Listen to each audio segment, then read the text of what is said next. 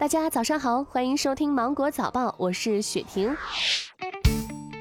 国家市场监管总局公布二零一九年国家食品安全监督抽检情况，监督抽检的总体合格率为百分之九十七点六，与上年持平。其中，肉制品的抽检合格率较二零一八年提高，网购食品的抽检不合格率比上年升高，而冷冻饮品的不合格率仍然处于较高水平，主要是微生物污染问题。近日，在深圳的一辆公交车上，一名女子跟司机说自己被蚂蚁咬了，在说话间突然晕倒。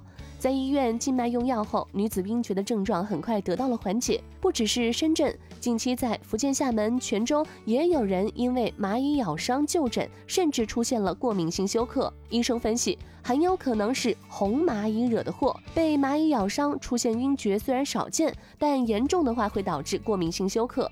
夏季高温，大家外出或者下地干活的时候要注意防范蚊虫的叮咬。江苏盐城小水李某通过路边贴的公积金套现小广告联系到了男子张某，制造了一系列假证，用来支取国家公积金。近日，涉案嫌疑人张某被依法刑事拘留。警方提醒，路边的小广告提取公积金是违法行为，一旦进行交易，将受到法律制裁。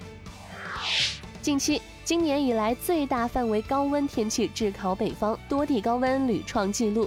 中央气象台已经连续三天发布了高温预警，同时高温少雨也导致一些地区出现了严重的旱情。中国气象局提醒大家，六月份三十五度以上的高温天气增多，将影响到大家的日常生活、人体健康和水电供应。此外，高温天气下因用电量过高，电力设备负载大，易引发火灾，大家需要密切的关注高温预报预警。有的人喜欢在家里玩飞镖、弩箭等等，但是稍不注意就会成为伤人的凶器。近日，广西一男子就在家里被上了膛的弩箭射中了心口。医生介绍，这支弩箭射穿心口，距离心脏只有一厘米，非常危险。经过一小时的手术，弩箭被顺利取出。每年的夏天，在南京定淮门的六号小区门口，总会出现一个免费茶水摊，供路人解暑。茶水摊主是七十岁的崔奶奶，她的生活不算富裕，每天都会在凌晨四点左右，也就是电费最便宜的时候烧水，一烧就是两大壶。这样的茶水摊啊，一摆就是二十二年。奶奶称，只要身体允许，会一直的摆下去。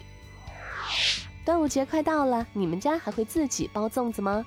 甘肃民情，这里的人们吃粽子的方法非常的特别，他们不用粽叶，而是用油饼卷粽子。先炸饼，再蒸糯米红枣，配上蜂蜜，用饼卷好，伴着红枣的香气、蜂蜜的甜味儿、油饼子的酥糯，入口咀嚼是满嘴的满足和幸福。好了，今天的新闻就到这里，我是精英九五电台的雪婷，祝你度过美好的一天，拜拜。